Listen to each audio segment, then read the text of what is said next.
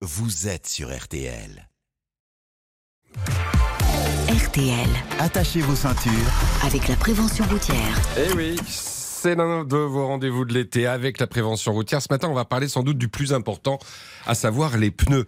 Évidemment, vérifier qu'ils ne sont pas trop usés, mais aussi qu'ils sont bien gonflés. Christophe Bourreau, vous avez d'ailleurs rencontré quelques automobilistes un peu perdus parce que euh, c'est bien gentil de dire qu'il faut rouler gonflé, mais, mais, mais.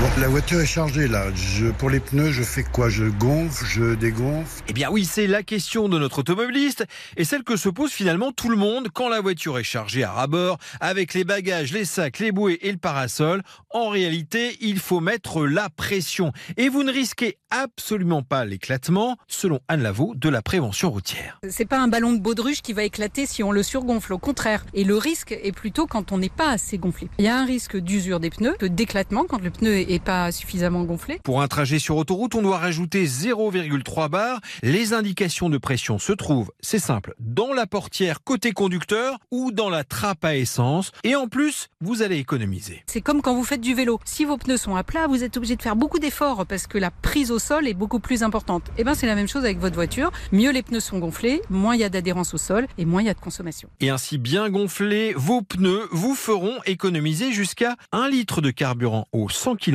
ce qui est loin d'être négligeable en ce moment.